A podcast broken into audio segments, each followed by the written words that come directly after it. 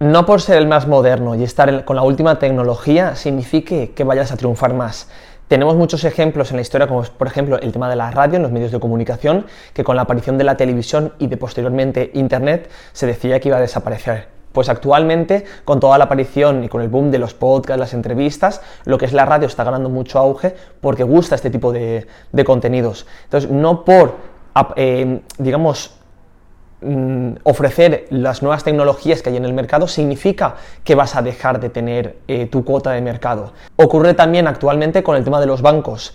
Eh, muchos bancos han empezado a cerrar sucursales para centrarse en toda la estrategia online, pues actualmente hay, hay bancos que su estrategia es de no, nosotros continuamos con nuestro modelo de negocio físico para ayudar en los cajeros y ayudar en las sucursales. Entonces, cuando hay un movimiento en el mercado van a aparecer eh, nuevas oportunidades de, negocio. Entonces, no siempre lo nuevo significa que vaya a ser mejor.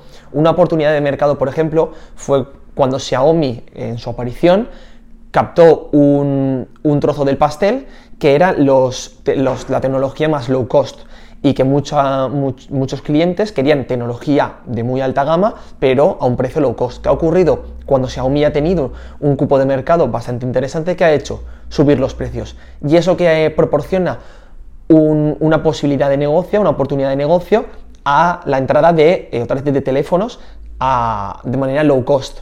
Por lo tanto, hay que estar siempre atento y no significa que porque aparezcan nuevas oportunidades significa que vaya a ser mejor.